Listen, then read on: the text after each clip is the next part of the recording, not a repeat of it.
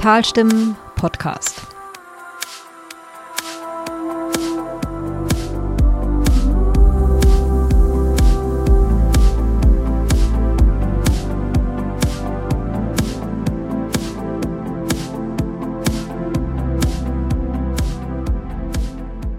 Herzlich willkommen zu den Tegernseer Talstimmen, dem Podcast der Tegernseer Stimme, dem lustigen kleinen Digitalformat für das Tegernseer Tal und das Oberland. Äh, mit mir sitzt heute die Julia Jeckel, Redaktionsleiterin der Tegernseer Stimme. Hallo. Und Peter Postosch, äh, der Geschäftsführer, Verleger, Doyen. Immer noch nicht. hallo Martin. Ja, Martin, hallo. Ja, hallo. Herausgeber übrigens, Martin Karlsruhe. Hm, ja, wir haben spannende Zeiten hinter uns. Äh, wollen wir gleich mal einsteigen in, in die Top-Themen, die wir heute zu besprechen haben. Ähm, jetzt werdet ihr, ihr, ihr, schaut mich so erwartungsvoll an, aber ja. mein, mein Top-Thema ist natürlich die Bürgerversammlung in Rottach, weil das war für mich äh, was ganz Besonderes. Normalerweise sind Bürgerversammlungen nicht so richtig spannend und man denkt immer, ach Gott, was soll da schon passieren? Aber diesmal war eine kleine Widerstandsgruppe da ähm, aus Rotterdam, die den Bau, Neubau, den Abriss des alten und den Neubau des neuen Nachrathauses äh, torpedieren wollten, verhindern wollten, eine Sanierung forderten. Das war sehr interessant. Die Bürgerversammlung ähm, findet in allen Gemeinden einmal, manchmal auch zweimal im Jahr statt um die Bürger zu informieren. Diesmal sehr ausführlich und sehr transparent vom Bürgermeister Christian Köck, der den Haushalt vorstellte, der, der quasi wirklich jede seiner, seiner Arbeiten in den letzten Jahren oder in, ja, im letzten Jahr vorstellte. Und das hat er wirklich souverän hinbekommen. Zum Schluss äh, kam das äh, Rathaus dran. Und ähm, vorher wurden noch zwei Menschen geehrt, zusammen mit ihren Frauen. Ich erzähle das, weil es mich äh, auf eine eigentümliche Weise berührt hat, weil tatsächlich diese Menschen sich für Rottach-Egern neben dem poschen und hippen und angesagten Ort der Reichen noch so einen anderen Ort gibt. Ja, den Ort der Menschen, die 29 Jahre für das ähm, Wasserwirtschaftsamt arbeiten oder für die Wasserversorgung arbeiten oder für den Skiclub arbeiten oder den Fußballclub ehrenamtlich sich engagieren. Und und dann kam diese Gruppe, die sich gegen den Neubau so äh, widersetzten. Und es war, war fast ein bisschen traurig, weil der Herr Berghammer, das ist einer der Initiatoren, ein Nebenerwerbslandwirt und Ferienwohnungsvermieter aus Rotterdam-Egern, äh, etwas vorlas. Und man sah, dass er das, was er vorlas, eigentümlicherweise, ich will ihm das gar nicht unterstellen, aber es wirkte so, nicht selber geschrieben hat. Und um ihn herum saßen so Menschen, die man normalerweise in dieser Bar an der, an der Hauptstraße sieht. Ich weiß nicht, wie die Bar heißt. Roberts Tagesbar, Roberts, genau. Oder? Ja, genau. Also enge rote Hose und so, schwarze Brille, mittelalte Männer und Frauen. Mit viel Tagesfreizeit. Mit viel Tagesfreizeit. Ja. Und, ähm, und die wollten irgendwie Stimmung machen. Und das Interessante war, man konnte es richtig sehen, diese, der Rest, der große, große ähm, Anteil der Bürger und Bürgerinnen in diesem Saal hat die völlig verständnislos angeguckt. Und das Schöne ist, in jeder Stadt dieser Welt hätte es hundertprozentig Terz gegeben, Stress gegeben, laute Auseinandersetzung. Und die Bayern haben so eine sehr witzige Art, sowas ins Leere laufen zu lassen. Also die bestellen dann noch eine halbe, hören sich das dann an und dann schütteln sie vielleicht noch mit ihrem Kopf. Aber da wird einfach nicht drauf eingegangen. Aber wie haben Sie denn versucht, Stimmung zu machen? Ja, indem sie so ein paar Leute, so erschien es mir ebenfalls, äh, im, im Raum platziert hatten, die dann immer wieder gesagt haben, ja, das hat doch so eine schöne Fassade, das Rathaus, dieser Uhrturm oder dieser Kirchturm, der müsse doch erhalten bleiben.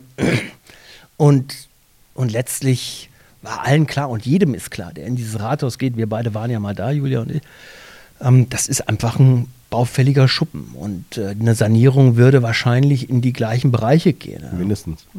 und und ich glaube einfach dadurch, dass die Kommunikation am Anfang bei der Präsentation des, des ersten Entwurfs eher unglücklich war, so unnötig.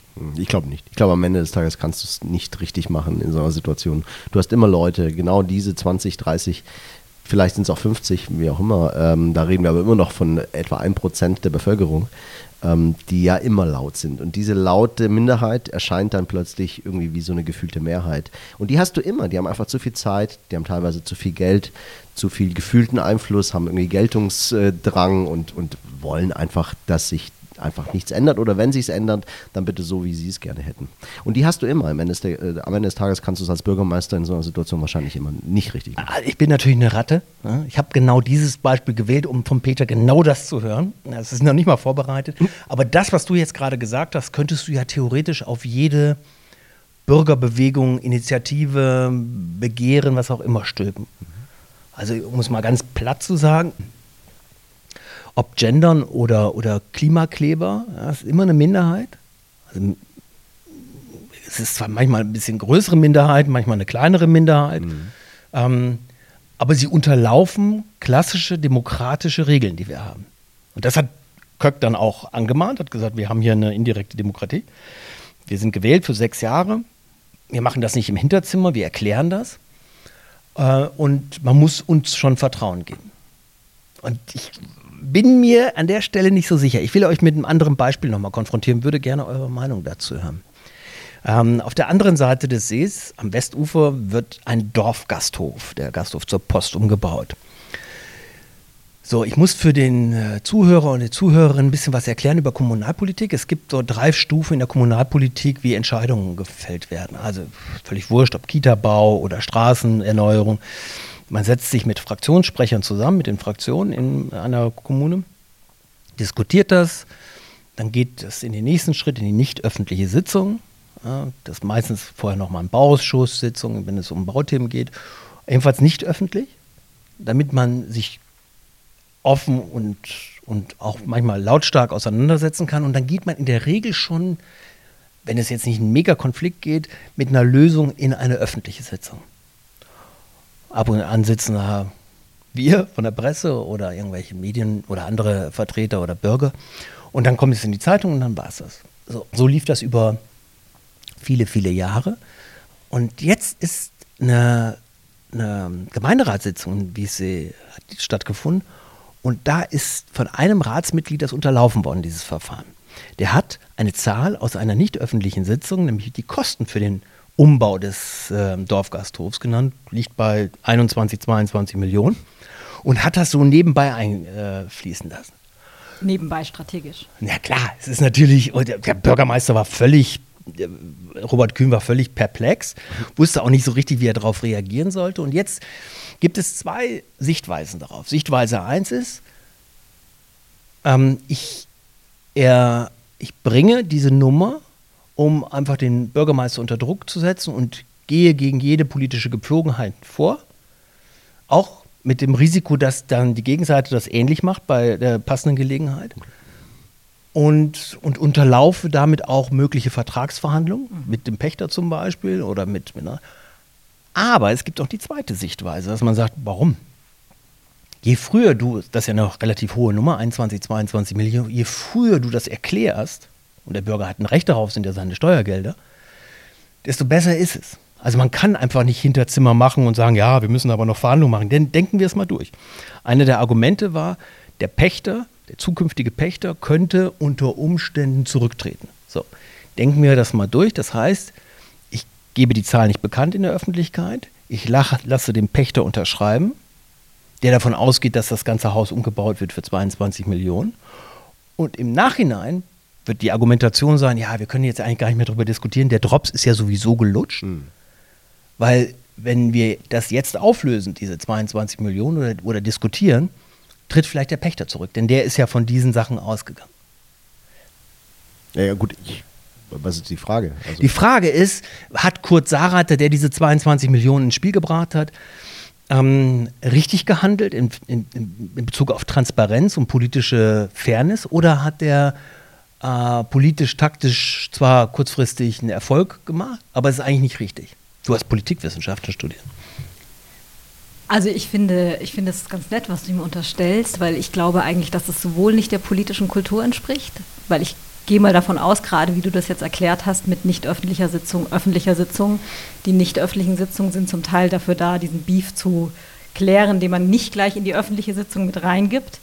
Und es folgt ja bestimmten Regeln. Also wenn ich in die öffentliche Sitzung gehe, warum muss ich quasi diese Summe vorausschicken? Gibt es nicht andere Möglichkeiten auch, das zur Diskussion zu stellen? Beispiel Tagesordnung oder einfach den Punkt einfach zur Diskussion Hm, ja, zu bringen. richtig. Insofern, ich finde, also ich finde immer so, Entscheidung, ist das richtig, ist das falsch, immer so ein bisschen schwierig, weil es wahrscheinlich ähm, ja, nicht so einfach ist, aber grundsätzlich ist es halt politisch, strategisch wahrscheinlich schon sogar Richtung Landtagswahlen ausgerichtet. Also ich finde es, äh, ich persönlich finde es ja super, weil das ist in, gewisser Weise ein bisschen subversiv und äh, Kurt Saarreiter ist im Übrigen nicht dafür bekannt, äh, sehr subversiv zu sein. Äh, insofern ist das, ist das gut. Auf der anderen Seite ist es natürlich maximal taktisch. Also da geht es ja nur darum, dem Bürgermeister ans Bein zu pinkeln. Ähm, und zum Beispiel, wenn, wenn, es, wenn er, äh, Kurt wollte ja schon immer gerne Bürgermeister sein, hat irgendwie nie geklappt, wenn er jetzt Bürgermeister wäre oder beziehungsweise ähm, vielleicht auch äh, da am, am, am, in, in entscheidender Position sitzen würde, dann wäre er der, der, dann würde er sich als erstes dagegen verwehren, dass sowas passiert. Ähm, also diese, diese Geflogenheiten, was ich damit sagen will, ist, äh, der, das ist am Ende eine Taktik. Das am Ende ist, geht's, am Ende, du weißt doch genau, wie es ist, in Bad Wiessee geht es immer um Egos. Und da hat einer mal es wieder nicht geschafft, irgendwie sein Ego im Zaun zu halten. Unabhängig davon, dass ich es gut finde, wenn über solche Summen so Ja, früh ja. wie möglich transparent informiert wird. Und das passiert viel zu selten. Und zwar einfach nur aus dem Grund, weil die Bürgermeister wissen, dass wenn sie sehr früh so eine Summe fallen lassen, dass die Wahrscheinlichkeit sinkt, dass die Projekte realisiert werden.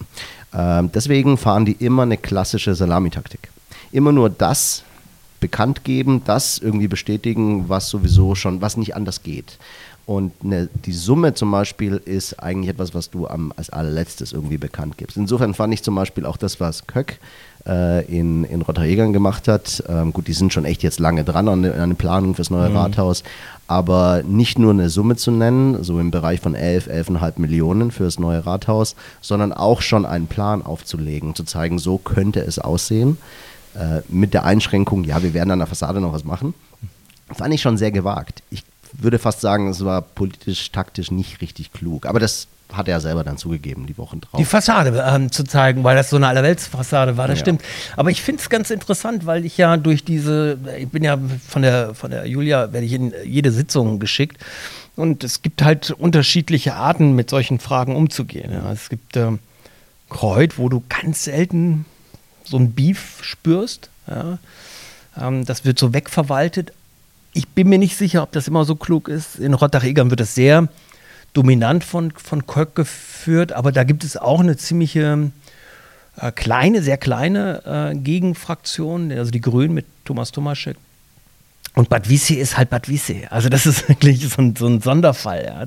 Das ist auch interessant, da drin zu sitzen und zu denken, na, was, was kommt heute? Also es hat immer so, so eine seltsame Dynamik, weil, wie du schon sagst, eine Menge Egos da sitzen. Und, ähm, und die knallen aufeinander oder die müssen halt sich so entfalten. Und das ist, glaube ich, ähm, nicht unbedingt immer zuträglich. Gmund habe ich jetzt außen vor gelassen, aber Gmund, das hast du erlebt, ja. Äh, Julia, da hat ja unser Freund Alfons Besel auch so ein bisschen sich verkalkuliert eigentlich. Bei was?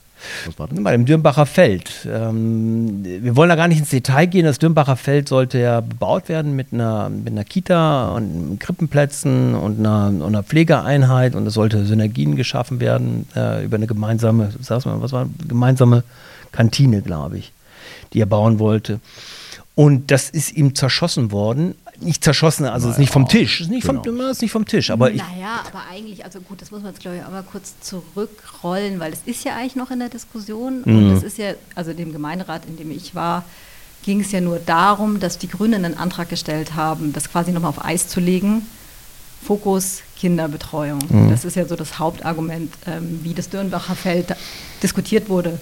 Aber im Laufe dieses Gegenantrags wird einem dann natürlich auch klar, okay, es geht um weit mehr, weil es um weit mehr Hektar geht und es um weit mehr Möglichkeiten, wie beispielsweise eben auch Pflege plus Kinderbetreuung plus, was war das dritte?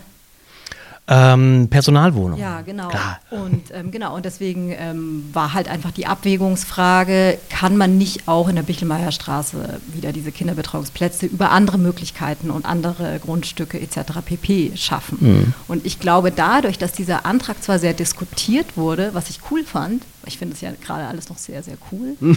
Ähm, ja, so vor allem in der. im- Cool ist aber ein echtes, ist ist, ja, ist ja echt cringe, ist aber echt ein Boomer-Wort Cool. eigentlich. Ja, Ja. cool. Geil. Okay. Also, ja, geil ist, geil ist ja auch so ein Boomer-Wort. Was ähm, sagt man denn mit Anfang 40? Eigentlich sagt man doch ich irgendwas sag, ich sag anderes. eigentlich souverän, klasse, nee, keine Ahnung. Stabil. Stabil. Ja, oder stark. Nee, Okay, also du findest äh, Gemeinderatssitzungen noch, Nein. äh, noch äh, nein, Doch. stabil. Ich finde sie souverän. Nein. ich finde sie super unterschiedlich, wollte ich eigentlich Ja. sagen. Ja, also ich war bisher ja nur in Kreuth auf dieser Sondersitzung mit äh, Photovoltaik etc.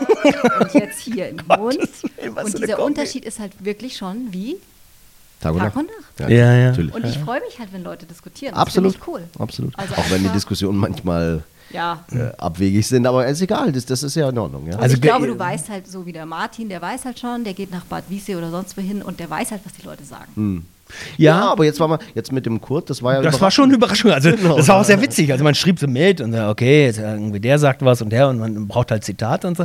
Und dann, das, das dauerte so. Das ist so ein bisschen wie, äh, als ob jemand irgendwie, äh, weiß ich, die, die, die Hose runterlässt oder so. Oder, oder sagt hier, übrigens, ich habe meine Frau geschlagen. Also, das ist also völlig irre, weil du Also so brauchst. Nebenplatz ja, also, er hat das in, in so einem.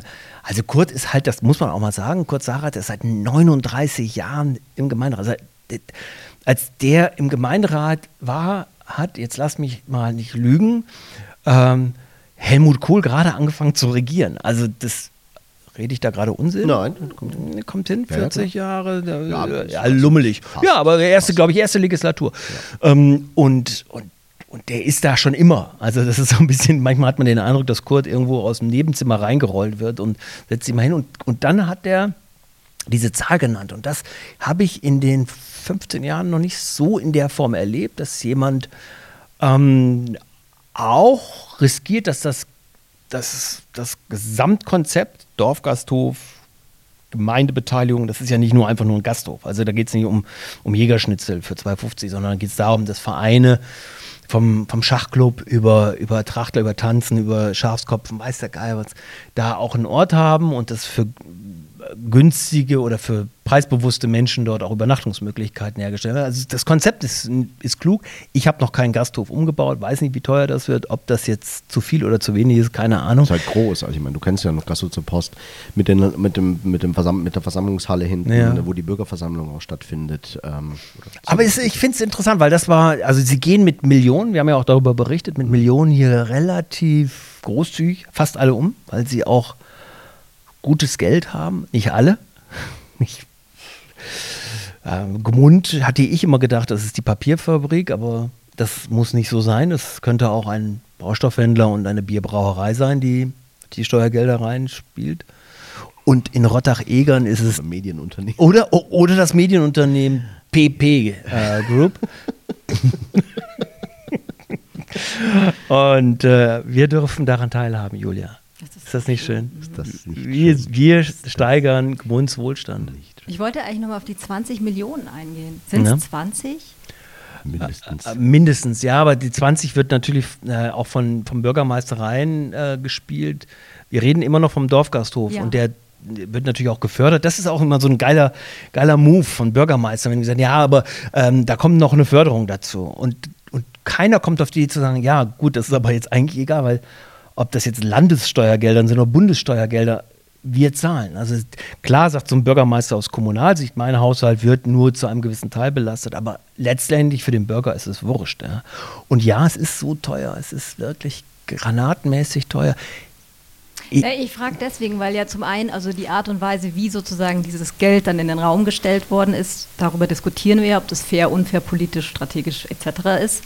Und im Endeffekt ist ja, so wie ich das verstanden habe, ist auch noch gar nicht so klar, was es kostet, wie bei vielen Bauprojekten. Und wenn du eine Sanierung machst, was ja eigentlich erstmal cool ist, wenn man überlegt, dass man ein Haus so wie es ist, quasi im Bestand lässt und versucht energetisch zu sanieren und überhaupt sozusagen nicht was Neues hinzuklatschen. Und das sozusagen in Relevanz zu setzen, finde ich schon auch nochmal wichtig. Ich bin mir gar nicht so sicher, ob sie diese Neubau nicht auch gewählt hätten, wenn das äh, Haus Gasthof zur Post selber, also neben dem Gemeindesaal, nicht äh, unter Denkmalschutz stünde. Ich glaube, dass ähm, das Neubauen auch so ein bisschen bei so einem Bürgermeister so im Kopf ist, ich lasse was zurück. Ich will das gar nicht so böse sagen, ja, sondern tatsächlich, ich will etwas Größeres gestalten als, weiß ich nicht, die Kubatur von irgendwelchen Privathäusern irgendwie oder eine Ortssatzung, äh, sondern da, da, muss auch was stehen oder sollte etwas stehen. Ja, deswegen haben wir ja auch zum Beispiel in Tegernsee den Steg auch immer Jansensteg genannt, ja, weil es mhm. einfach klar war, dass Peter Jansen, der frühere Bürgermeister vor Hagen, äh, ja. da gerne einfach ein, ein Überbleibsel zurücklassen. Ja, wollte, aber ich, also ich, ohne jetzt ähm, da äh, alte Fische rauszuholen. Ähm, der Steg ist gebaut worden und in der gleichen Zeit gab es, das, gab es die Möglichkeit für Tegernsee das Krankenhausareal zu kaufen. Also Tegernsee hat ein Krankenhaus, mhm. relativ großes. Und dieses Areal äh, galt es zu erwerben. Und die Stadt hat darauf verzichtet und hat, ich will nicht sagen stattdessen, muss man vorsichtig sein, aber hat, obwohl doch, stattdessen einen Steg gebaut.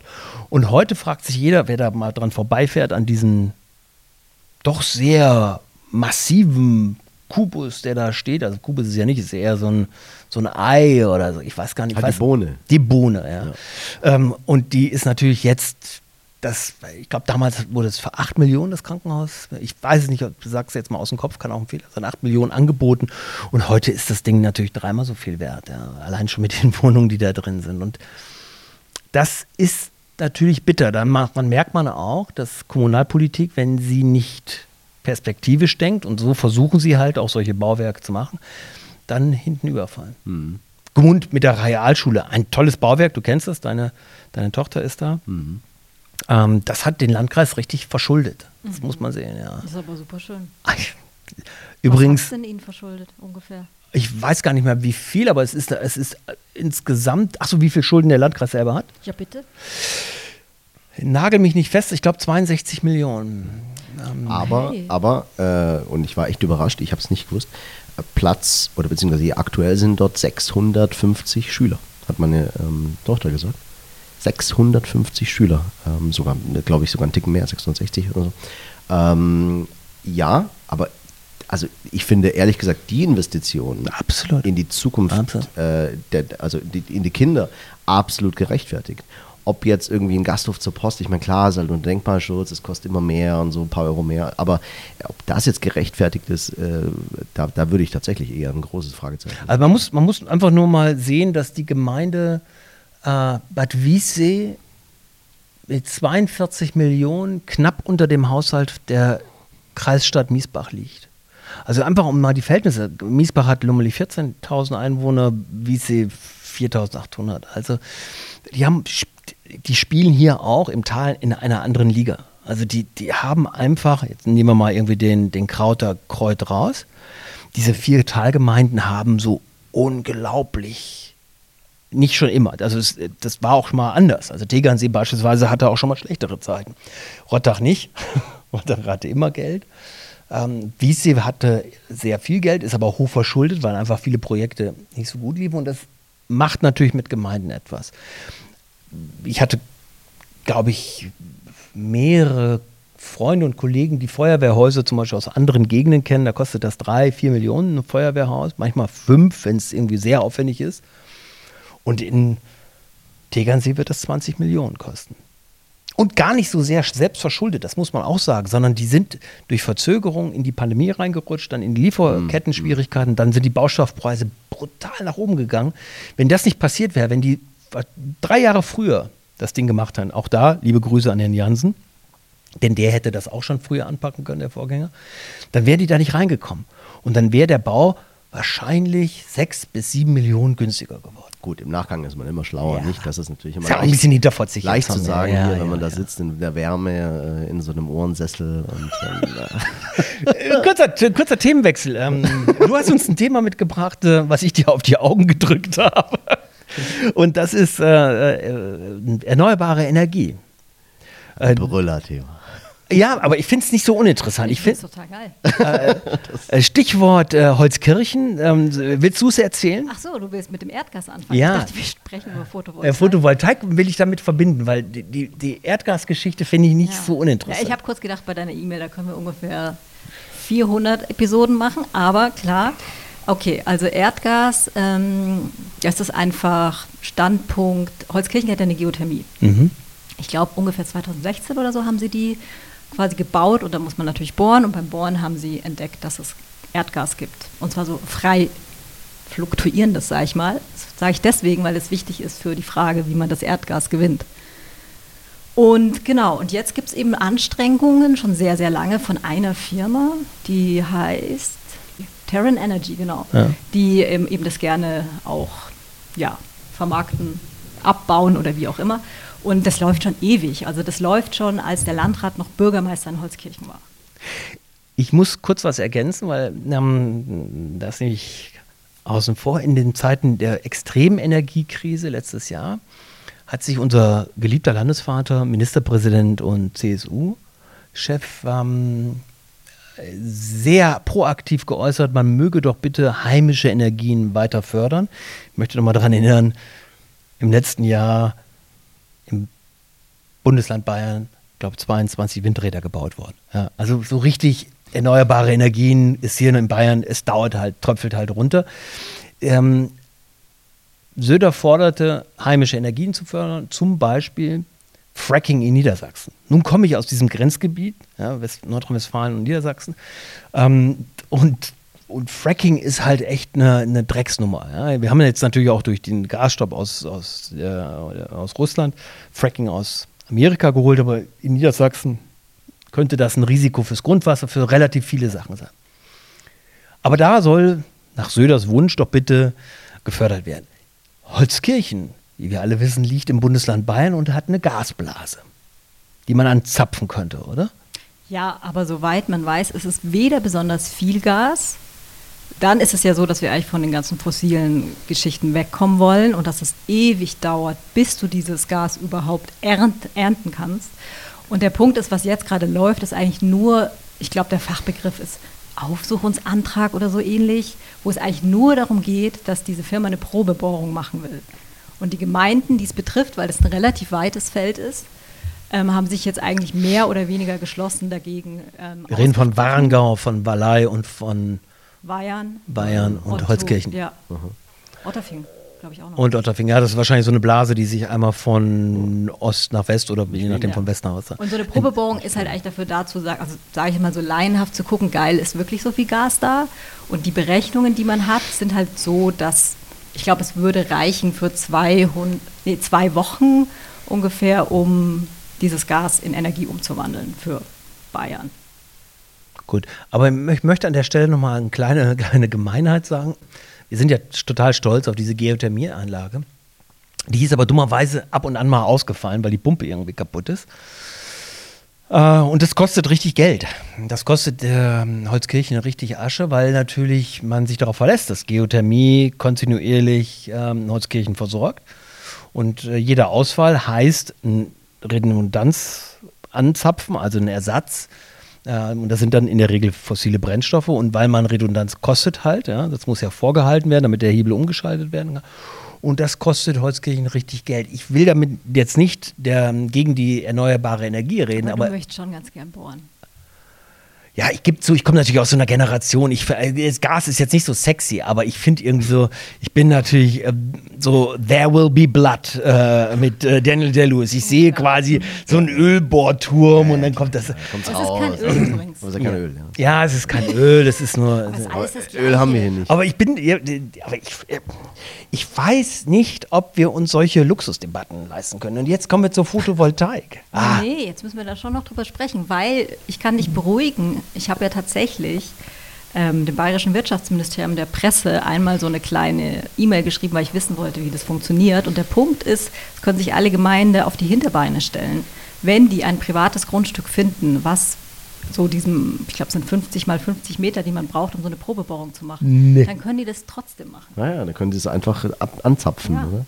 Und dann gehört es dem, der, dem der Und Äh, wem das gehört's dann? Weiß ich nicht. Nee, das ist nicht so. Das ist es nicht so. Das ist nicht Texas. damit nicht Ach so. Nee, dir gehört nicht, ist mit Wasser ähnlich, glaube ich. Ähm, in Deutschland ist es anders geregelt als in Amerika. Da kannst du ja so, wenn das auf deinem Grundstück ist und das sprudelt, ist das dein Öl.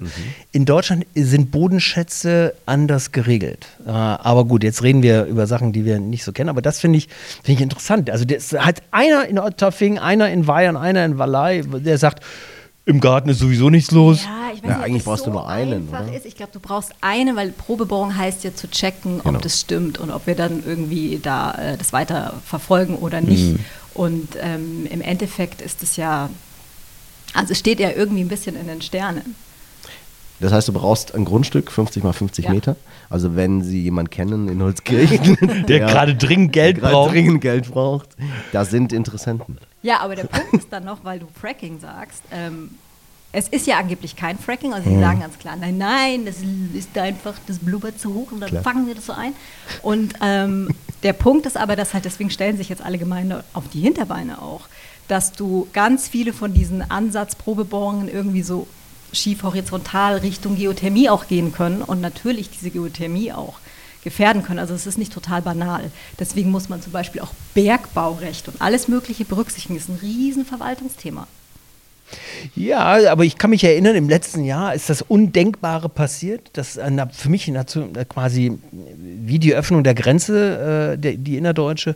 Im letzten Jahr im Sommer haben sich ähm, CSU-Funktionäre in Tal getroffen und diskutiert, wie man Photovoltaik im, im Tal voranbringen kann. Und ich sehe das Bild noch von Josef Bierschneider. Ja, Josef quasi äh, mehr Markenzeichen für fossile Energie und rückwärtsgewandten äh, Handel und Denken kann ich mir kaum vorstellen. Hallo, Grüße nach Kreuth. Und dann kommen die an, natürlich unter dem Druck äh, der Ereignisse damals.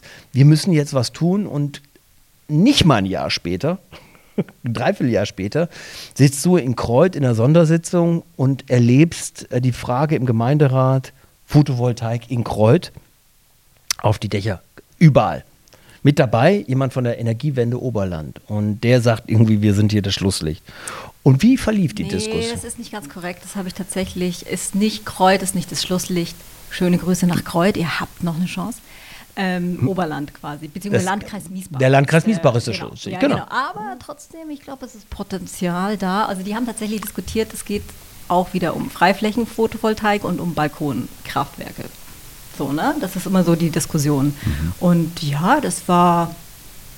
Ich habe zu dem Zeitpunkt nicht so viel gewusst, wie ich jetzt so ein bisschen mehr weiß. Deswegen saß ich da so und dachte, ja, ja, wenn die das so diskutieren, dann passt es schon. Und im Endeffekt haben sie sich eigentlich nur darauf geeinigt, die Gestaltungssatzung auszusetzen. Das heißt, du sorgst dafür, dass diese Dächer, wo du ähm, Photovoltaik draufknallst, ähm, nicht mehr so aus, also die dürfen jetzt ausgefranst sein. Also da gab es vorher ganz klare Regeln. Wir wissen das ja, wenn hier jemand bauen will, dann hat man hier ordentlich was zu tun, was man als berücksichtigen sollte. Ja. Was ich, so, was ich so geil finde an der Diskussion, was ich wirklich irre finde, ist, dass die bei der Photovoltaik ein riesen Geschiss über die Ortssatzung machen. Und wie, kann, wie, wie sieht denn das hier aus? Und dann blendet es womöglich mich noch hier äh, in Rottach-Egern, wenn in Tegernsee auf der Amerikanerwiese Photovoltaik hingestellt wird. Wie, wo kommen wir denn dahin? Das ist ein Standardsatz. Wo kommen wir denn dahin? Und dann gibt es Projekte in Gemeinden, wo plötzlich gesagt wird, ja, ist reine Geschmackssache.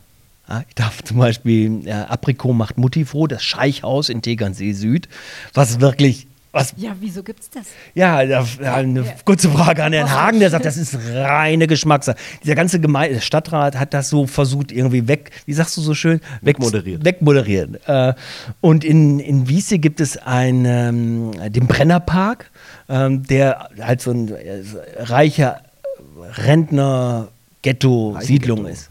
Äh, Und, ähm, und da hat sich ein ernster Bürgermeister, nachdem das fertig gebaut worden ist, da vorgestellt und ein Interview gegeben und gesagt, ja, so hätte er sich das nicht vorgestellt. Aber wenn man weiß, was für Prozesse, was Gestaltung und Fotos und Höhe und so, und man weiß das, ja, die Pläne waren ja, er hat die ja. Und dann sagt der Bürgermeister, der ehemalige Bürgermeister, ja, also so, so nochmal würde er es nicht so machen. Um kurz darauf, und das finde ich sehr schön, in der Seestraße, Wiessee, ähm, wird ein, ein Haus, nennen wir es mal Haus, was so ein bisschen aussieht wie so eine Mischung aus evangelische Begegnungsstätte trifft Lagerhaus für Autos äh, an der Seestraße gebaut. Ähm, Dr. S. ist der Bauherr, ähm, ausführender Architekt, glaube ich sogar hier aus dem Tal. Und es sieht wirklich grauselig aus. Und das ist durch den Gemeinderat, durch den, also durch den Bauausschuss, durch die nicht öffentliche Sitzung, durch die öffentliche Sitzung durchgekommen. Und wieder stellen sich die Gemeinderäte und sagen, ja, weiß ich jetzt auch nicht. Also, verstehe ich gar nicht. Also, und das Schöne ist, dass natürlich sind da Neugewählte, die sagen, wie kann das denn entschieden worden sein? Und dann guckt man irgendwie zu denen, die schon etwas länger drin sind, Stichwort kurzer, und ja, weiß ich auch nicht. Und, und dann kommen sie bei Photovoltaik auf auf so eine richtig Hardcore-Nummer. Nee, das muss hier sauber sein. Und wir haben hier wirkliche schlimme Bauwerke im Tegernsee, die durchgewunken sind. Und dann geht es um erneuerbare Energie, also um die Zukunft, um die Unabhängigkeit von, von fossilen Brennstoffen, von, von Russland, von Katar. Also wirklich, das ist ein politisches Instrument, was man da schafft. Auf kleiner Ebene, aber größer werdend. Je mehr es machen, desto günstiger wird es. Nein, geht ja, nicht. aber wenn keiner davon profitiert, dann. Das ist geil, ja. Dann, ist, dann, genau. dann, dann ist man immer ein bisschen vorsichtig. Ja, wobei das ja nicht richtig stimmt. Wieso? Naja, weil du ja selber davon profitierst. Du Also wenn als- du deinen Strom auf deinem Dach oder- hast zum Beispiel, dann kriegst, kannst du den ja auch selber in, in dich hineinspeisen und hast dann immer so Energie parat. Ja, schon, aber so, so direkt profitiert dann der Gemeinderat oder die Gemeinderatsmitglieder jetzt nicht davon. Ja. Ja, Also Aber man könnte auch böse, man könnte auch böse sein und die Frage stellen, warum zum Beispiel das E-Werk äh, immerhin äh, in, in den Händen der Stadt Tegernsee nicht proaktiv auf die Idee kommt zu sagen, wisst ihr was, Freunde? Wir bringen ja Elektrizität. Wir werden hier die Vorreiter im Tal quasi der, der Energieberater schlechthin, wie man Photovoltaik schnell, sinnvoll rauf. Wir kaufen ein, wir arbeiten mit den örtlichen Handwerkern. So. Wir machen Pakt. In fünf Jahren ist auf jedem zweiten Tag Photovoltaik. Jetzt lassen wir mal Denkmalschutz außen vor. Ja, ist mir klar, dass es nicht irgendwie auf dem Schloss ist, aber Stille. Draußen nur Kännchen. Draußen nur Kännchen. Bitte nicht bewegen. Wer sich zuerst. Be und das ist, wer sich zuerst. be- Das ist wirklich Beamtenmekade. Du merkst. Und ich glaube, es ist eine Generationenfrage. Ja, aber zum Ich glaube, es ist nicht nur eine, eine politische Frage, es ist, eine, ist eine, wirklich eine um Generationenfrage. das Tal noch mal kurz ähm, auch zu verteidigen. Also ich war ja auf zwei Gemeinderatssitzungen, Wahnsinn. Und deswegen, wie äh, Tag und Nacht Gmund zum Beispiel, Hm. Hat tatsächlich seine äh, Gestaltungssatzung geändert. Als ich da war, ging es nur um Paragraphen und unter anderem darum, dass sie Balkonkraftwerke zulassen, wenn sie bestimmte, wie auch immer, Kriterien. Mir wird schon reich, wenn die Dächer voll werden. Ja, Mir wird es schon reich, wenn die Dächer voll werden. Man muss dazu fairerweise sagen, das ist ja nicht nur damit getan, dass die Dächer voll werden, sondern es muss, der, der nächste ist der Versorger, der dann auch dementsprechend ist. Ein Haus mit Photovoltaik in einer Straße, easy. Zehn Häuser in einer Straße ist für den Versorger, der zum Teil mit sehr alten Leitungen vom Haus weg, das muss ja eingespeist werden, du willst, also wenn du eine große Anlage hast, musst du ja zurückspeisen.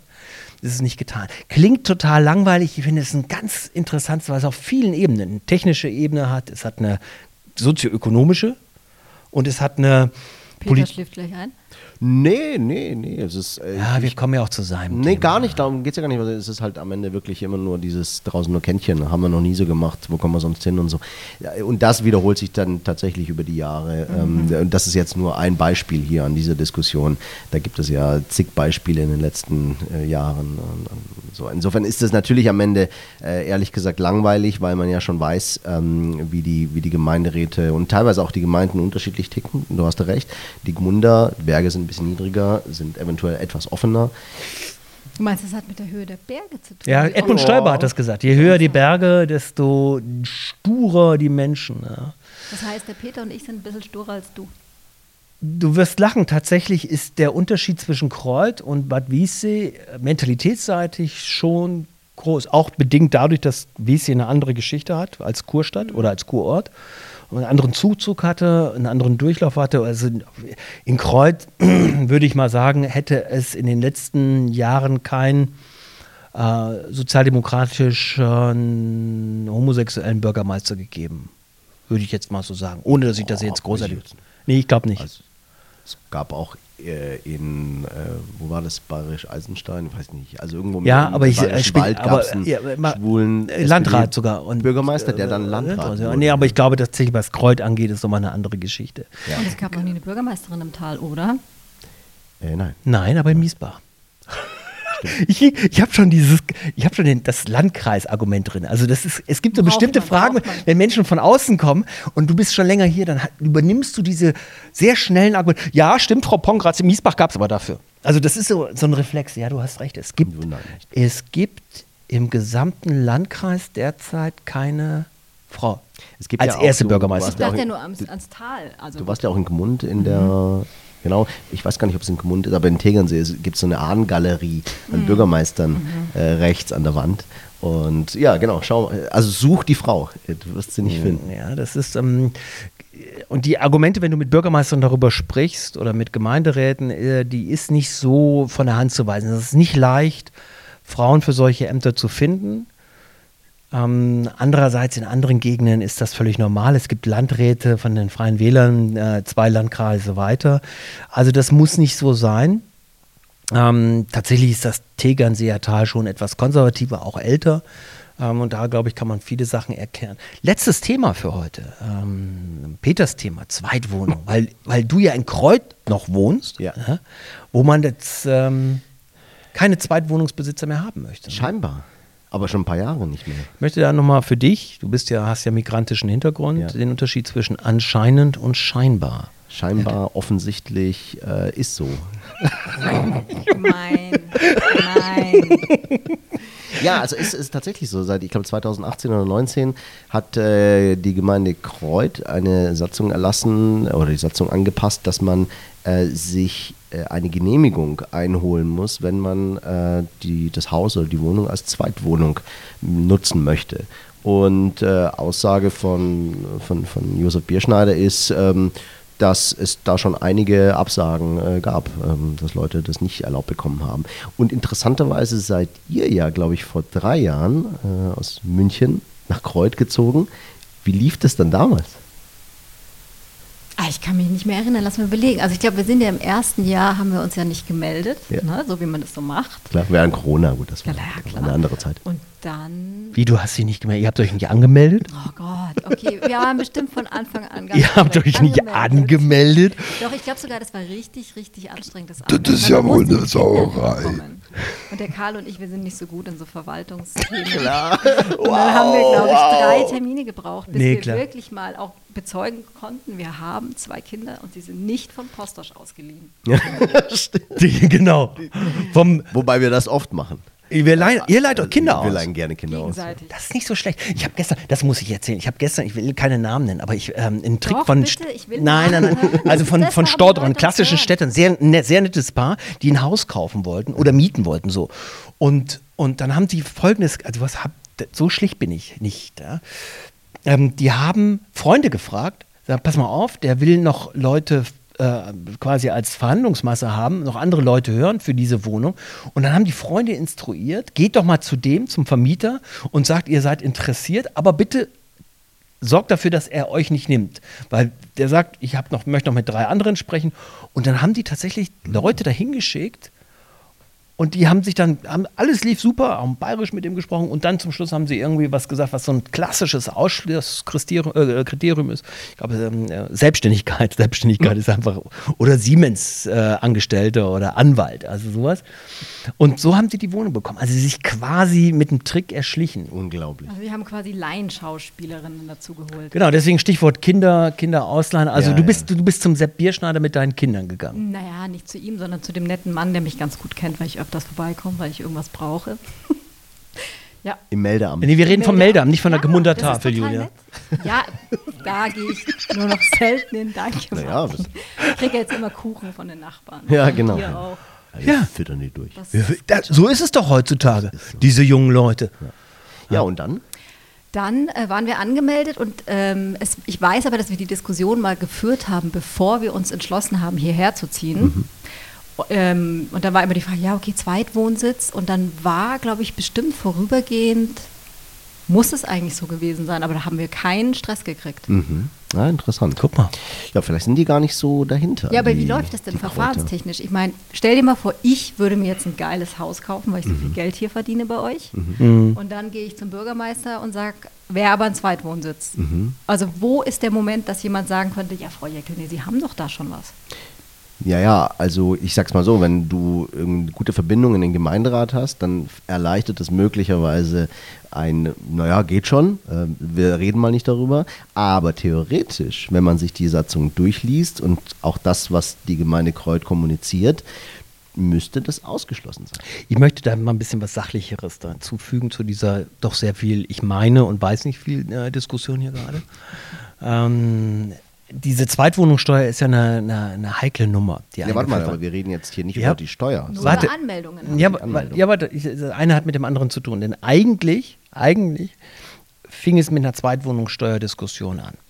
So, die Zweitwohnungssteuer ist abgesegnet worden von dem obersten deutschen Gericht. Ja, Kommunen dürfen etwas einführen wie eine Steuer, um zu steuern.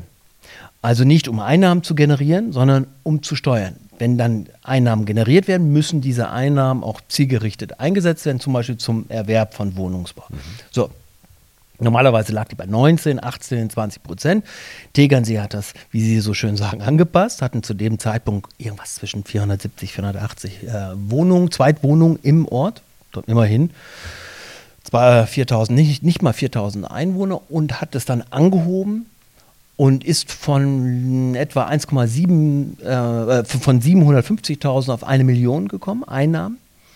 Äh, aber die Wohnungen sind nicht, die Zahl der, der, der, der Wohnungen, der Zweitwohnungen hat sich nicht reduziert. Ja, natürlich nicht. Wir alle wissen warum, klar. klar, weil die sagen, ja, zahle ich. So, jetzt kommt der nächste Schritt. Einer wie Hagen sagt, der Bürgermeister von Tegernsee, okay, ich hau mal richtig hoch. Klammer auf, die Stadt Baden-Baden verlangt 35 Prozent. Zweitwohnungssteuer. So, der könnte sich vorstellen, bei 30, manchmal vielleicht auch bei 32 zu landen, je nachdem, was ein Stadtrat mitmacht. Und ist sich auch sicher, dass das gezahlt wird. Ja. So, es verhindert nicht die Zweitwohnung. Nee. Und das ist das Argument für die Kreuzer gewesen, zu sagen, was ist uns wichtiger, die Einnahmen oder okay. den, den, den Wegzug oder die Wegnahme des Wohnraums für Einheimische zum Beispiel, also für Year-Round-Wohnungen für, für Menschen wie dich, die hier immer leben wollen. Und da haben sie gesagt, okay, für bestimmte Bereiche im Ort sagen wir, da darf keine Zweitwohnung mehr zukünftig hinkommen. Genau. Ach so, das gibt es. Das ist quasi in ja. Karten einsehbar. Genau. Ja, ja, also die, das sind ja 90, also mehr, 95 Prozent des Gemeindegebietes. Das sind nur ganz, ganz wenige Bereiche, äh, wo, das, wo das erlaubt sein sollte oder Aha. wo es erlaubt ist. Aber nochmal, das ist am Ende des Tages eine individuelle Entscheidung eine individuelle Entscheidung des, des wenn du so willst, des Bürgermeisters. Äh, und am Ende des Tages, das ist ja interessant mit, mit, der, mit der Zweitwohnungssteuer oder beziehungsweise die Lenkung. Die Frage ist ja, was, was lenkt. Aus meiner Sicht äh, lenkt das, was Kreuz macht, mehr wie das, was eine Zweitwohnungssteuer macht. Sieht man ja auch an den Zahlen. Das heißt, wenn, wenn die, wenn die Tegernseer ähm, ähm, normalerweise könnten sie es auch 50, 60 Prozent erhöhen, aber sie machen es natürlich nicht, weil dann wiederum kommen Leute wie hier und einer unserer Kommentatoren, ja, ja. die dann sagen, äh, wir gehen dagegen äh, äh, juristisch vor, denn das ist dann nicht mehr Lenken, sondern da geht es nur noch um die Einnahmen. Aber natürlich geht es da um die Einnahmen. Also in der Stadt Tegernsee wenn sie ehrlich sind und wenn der Hagen ehrlich ist, dann weiß er, dass ja, er gut, nichts schafft. Er lenkt nicht, sondern er nimmt damit nur Geld ein. Ja, jetzt muss ich ein bisschen in Schutz nehmen, weil das natürlich mit, ähm, er nimmt ein, auch wenn er jetzt erhöht, kann das, könnten Einnahmen generiert werden irgendwo zwischen 1,5, 1,8, 1,9 Millionen. So, das ist Geld, was er tatsächlich, und er hat Wohnraum geschaffen in den mhm. letzten Jahren. Er hat ähm, äh, aus Erbschaften zum Beispiel äh, ähm, äh, Wohnraum bekommen, den er umbauen muss. Ähm, und dieses Geld wird dafür unter anderem äh, benutzt. Insofern schafft er Wohnraum. Also er lenkt tatsächlich damit auch und Tegernsee, anders als gewohnt, hat eben keine Fläche, um großartig Neubauten zu haben, sondern die können immer nur vom Markt kaufen. Die gehen mit dem Geld in den Markt und sind sozusagen Marktspieler. Äh, Kreuz hätte mehr Fläche zum, zum Neubauen, ähm, hat aber kein Geld. So, Gmund hat Geld, hat auch Fläche, baut ja auch, hat ja auch in den vergangenen Jahren sich erweitert, Landbaderfeld etc. Und dann stellt sich auch die Frage, ob sie noch weiter sich entwickeln. Jetzt passiert natürlich Folgendes. In dem Moment, wo du dich ausbreitest als Gemeinde wie Gemund, flächenmäßig, also Doppelhäuser hinstellst, kommen vielleicht Familien. Ja, in der Regel sind sie nicht unbedingt aus dem Ort selbst, auch wenn immer alle suggerieren, oh, einheimischen Projekte, die funktionieren nie. Kein einheimischen Projekt blieb ein einheimischen Projekt über die Jahre. Mhm Ähm, aber dann kommt, kommt es zum Zuzug, dann kommen natürlich auch junge Menschen mit, hier, die Jeckels dieser Welt. Diese Jeckels bringen Kinder, diese Kinder bringen, äh, brauchen eine Kita, eine Schule, eine Infrastruktur. Und, und eine Gemeinde muss sich immer die Frage stellen, was halten wir aus an Zuzug? Also jetzt neben den klassischen Fragen, was, was hält unsere Infrastruktur? Und damit ist eben nicht nur die Straße gemeint, sondern was hält auch unsere sozioökonomische äh, Infrastruktur aus? Ja, und deswegen äh, sagst du, dann, dann akzeptieren wir 20 bis 25 Prozent Zweitwohnungsnutzer, weil die nutzen nicht die Infrastruktur so in dieser Art und Weise wie die, wie die Leute, die hier auch leben und die Gemeinde mit Leben füllen. Also ich verstehe es nicht ganz. Super These. Die machen, die sind so schonend. Ja, ja, die sind so schonend so eigentlich. Wobei Hagen ja sagt, hey, die nutzen unsere perfekte Infrastruktur, dann sollen sie auch blechen. Ähm, also was jetzt? Ich, jetzt ich frage mich, ich frage, nein, ich frage mich, ähm, bezahlbaren Wohnraum zu schaffen, das ist immer ein gutes Ziel. Ich wage zu bezweifeln, dass das immer gelingt. Natürlich ähm, nicht, weil der Markt, am Ende des Tages ist das ja immer ziemlich simpel. Ja? Erstes Semester BWL-Studium, Oh, Endlich. put the dick on the table. Ist ganz, nee, ja, es ist doch ganz einfach. Der, der Preis resultiert aus Angebot und Nachfrage. Und wenn das Angebot begrenzt ist, die Nachfrage durch sehr wohlhabende Zweitwohnungs, potenzielle Zweitwohnungsbesitzer steigt, dann haben die Menschen, die hier leben und wohn, günstigen Wohnraum suchen, nichts mitzuschwätzen. Die sind einfach dann raus, weil die sich nämlich diese Mieten oder auch die Preise für Eigentumswohnungen, für Häuser, für Grundstücke nicht mehr leisten können. Weißt du warum? Weil die nämlich dann konkurrieren müssen gegen Menschen aus äh, Düsseldorf, aus Hamburg, aus Berlin, die einfach sagen, drittes Haus am Tegernsee hört sich schön an, mein Gott, zwei Millionen Euro, ja, klar, klar bezahle ich es. Ja, was das, mich interessiert, das steigert, ganz okay, kurz, um, meine, um meine These am, okay. damit abzuschließen, das steigert am Ende des Tages die, die Preise. Ähm, wenn du diese Leute ausschließen würdest, würde es sehr wohl lenken. Okay, dann, dann stelle ich eine andere These auf. Also nehmen wir das mal an, wir sagen, ah, wir wollen die Leute aus Düsseldorf nicht haben, die drei Millionen, zwei Millionen äh, zahlen für irgendeine Assiette, für irgendwas Kleines, mhm. ähm, die den Wohnraum nehmen, ja, zu zweit 200 Quadratmeter äh, bewohnen oder noch mehr ähm, sondern was wir wollen ist, wir wollen bezahlbaren Wohnraum haben. Hier an der Stelle würde Hagen dir sagen, also wir haben Gemeindewohnungen und nicht wenige. Mhm. Äh, da ist der Quadratmeterpreis bei 8 Euro oder 9 Euro. Äh, Sozialwohnungen sind 5 bis 6 Euro äh, und alles, was da drüber ist auf dem Markt, fängt bei, in Tegernsee bei 15 Euro an. Mhm. Also der schafft Wohnung. Aber man könnte natürlich sagen, du wirst nie so viele Wohnungen schaffen, um die Handwerker, Krankenschwester, Polizisten und was quasi in der Mittelschicht diese Wohnungen benötigen, ähm, eine Möglichkeit gibt, Wohnungen zu haben. So, nehmen wir mal an, du würdest die These machen, nee, wir wollen gar nicht mehr so viel Düsseldorfer haben. Ja, ich, sage jetzt Düsseldorfer, es können, es können, äh, können, auch Kölner sein. Ja. Wahrscheinlich sind sie ja, Kölner. Oder Hamburger. Meistens. Oder Hamburger. Hamburger, Hamburger ist immer gut. Ja, Hamburg. Weit genug. Genau. Äh, mittelalte Frau aus Eppendorf. So. Ähm, mit, mit Hang zum, zu, zur Zweitwohnung. Ähm, nehmen wir das mal an, du würdest das politisch fordern. Ja, was die CSU ja in Kreuden gewisserweise macht durch das Verbot der Zweitwohnung. Diese Leute sind natürlich extrem kaufkräftig. Und du hast rubbel die Katz.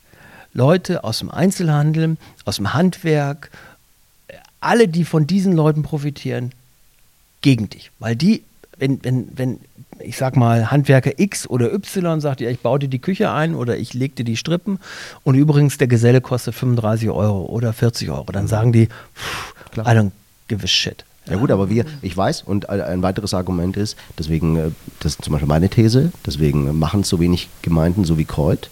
Zwei Sachen. Erstens, weil sie Angst haben vor den juristischen Auseinandersetzungen. Mhm. Äh, und die zweite Sache, weil einfach zu viele Leute auch davon profitieren, wenn die Preise halt steigen. Also wenn die Immobilienpreise steigen, und Menschen hier sind, die ja, Immobilien klar. und Grundstücke haben, dann profitieren sie davon. Vor dem Hintergrund ist natürlich, aber das machen wir für den nächsten Podcast, äh, das Thema Erbschaftssteuer interessant zu beobachten. Also einerseits ja. ähm, macht keiner hier wirklich etwas gegen den Anstieg der, der Immobilienpreise. Man klagt, aber es wird sehr leise, wenn du in die Richtung guckst, jener, die Immobilien besitzen, weil Mutti und Vati einfach Bauland haben oder eine, eine alte Haciette haben mit, weiß ich nicht, 1000, 5000 Quadratmeter äh, Grundstücksfläche. Und die werden sehr leise, wenn es darum geht, wie könnten wir denn eigentlich die Steigerung der Immobilienpreise eigentlich verhindern? Weil die natürlich sagen, also Die profitieren natürlich enorm. Ich aber ich muss jetzt ganz Ja. kurz noch eine Geschichte erzählen wegen Zweitwohnungen, weil ich das schon total wichtig finde, auch sich klar zu machen, dass zum Beispiel Rottach-Egern, beziehungsweise es ist ja, wir reden jetzt von Kreuz und Mund. Ne? Mhm. Ich kenne jetzt zum Beispiel die Geschichte auch von einer Familie, die eine Wohnung gesucht hat, was grundsätzlich hier super, super schwierig ist. Und alle Ergebnisse von coolen Wohnungen laufen eigentlich über ich habe super Glück gehabt und über 43 Ecken hat ein netter Vermieter gesagt, ich vermiete dir diese Wohnung zu günstigen Preisen. Aber die waren ganz normal, Immobilien-Scout, Doppelhaushälfte, haben sich die Wohnung angeschaut. Der Typ sagt, ja, super. Ähm, am nächsten Tag ruft sie nochmal an, sagt, wie schaut's aus? Ja, also ich habe mich dann doch für die Person, für die, die nur das als Zweitwohnung nehmen, weil die natürlich das Haus nicht runterrocken, sondern das halt langfristig nochmal im Wert so bleibt. Und dann siehst, siehst du natürlich, dass Familien da wieder keinen Platz haben. Ein schönes Beispiel, natürlich ein bisschen anekdotisch, aber egal. Ja, Ja. so, so die, So muss es ja auch sein, Leute. Oh, Anekdoten. anekdotische Evidenz, ja, der Herr Postel. Ähm, aber nein, das ist ein gutes Beispiel und, und um, um, um auf dein Argument oder deine These von vorher zu kommen, mit dem, dass halt viele Menschen auch von diesen, äh, ja, äh, sag mal so wie es ist, reicheren äh, Menschen leben, die halt hierher kommen und dann sich irgendwie eine, eine, eine teure äh, Küche einbauen lassen oder was auch immer. Ja, aber wir müssen irgendwann schon auch gemeinsam, die, die hier leben und die das Tal auch prägen, entscheiden, was wir wollen. Okay. Was wollen wir? Und dann können wir also das am Ende des Podcasts äh, reduzieren auf den Satz, ähm, nicht Reiche sind schuld am Elend, äh, der Steigerung, sondern wir, die wir die Sachen zulassen, wir, die wir sagen, die Preise ähm, äh, verlange ich für mein Grundstück, wir, die wir bereit sind zu sagen, wir, wir gucken da nicht hin, wir, die wir sagen, ähm, wir, haben, wir profitieren ja auch. Auch das muss man ja mal sagen. Also, wenn ich mit Bürgermeistern, egal welcher Partei rede, darüber, ähm, wie sie ihre Gemeinden entwickeln. Ja, äh, am Beispiel Kühn kann man das sehr schön erkennen. Als Kühn Bürgermeister wurde, hatte er sehr große Ideale, als er anfing. Und dann wusste ich, der geht jetzt erstmal durch die Mühle Tourismus. Ja, Fremdenverkehr, äh, äh, Zimmeranbieter, Privatanbieter, Hoteliers, ähm, Klinik. Dann geht er durch die nächste Mühle Makler, äh, Bauwerber, Bauträger, äh, Immobilienbesitzer. Und irgendwann, wenn er durch diese Mühle gedreht worden ist, durch diesen, diesen Malwerk, kommt unten ein anderer Robert Kühn raus, der oben reingesetzt worden ist. Und, und wenn du heute mit ihm darüber redest, wie man eigentlich so was verhindern kann, dann kommen immer sehr wilde Thesen, die aber mit sozialdemokratischem oder gar solidarischem äh, Denken nicht mehr so viel zu tun hat, zumindest nicht wie es am Anfang war. Vielleicht auch der Realität geschuldet, vielleicht ist er auch in der Realität angekommen, aber das haben eigentlich alle Bürgermeister durch die Bank. die, die, ich meine, es gibt so viele Interessen, Interessensgruppen, so viele Klient, Klientele, die du bedienen Ja, musst am ja. Ende des Tages als Bürgermeister, damit du nicht nur wiedergewählt wirst, sondern dass du auch eine Unterstützung kriegst, dass du auch gewisse Projekte durch den Gemeinderat mitbeko- mit durchkriegst und so weiter. Und, und irgendwann wirst du einfach, die, die, die, die, die hobeln ja überall an dir ab, ja, Ja. Stück für Stück. Und irgendwann kommt Und da dann- halt so ein runder Klotz raus. Und- Genau, und dann kommt Kurt Saarreiter und nennt den Preis. ja, recht herzlichen Dank. Das war ein schöner Podcast. Ähm, wie immer sage ich das natürlich. Ähm, und wir sehen uns bald wieder, hören uns bald. Wir sehen uns bald wieder und unsere Zuhörerinnen und Zuhörer hören uns bald wieder. Das war der erste Podcast nach Ostern. Und ähm, Ostern war schon ein dickes Brett. Ich wollte sagen, ist nichts passiert. Nichts passiert über Ostern. Und äh, ja, wir hören uns bald wieder. Bis bald. Ciao. Ciao.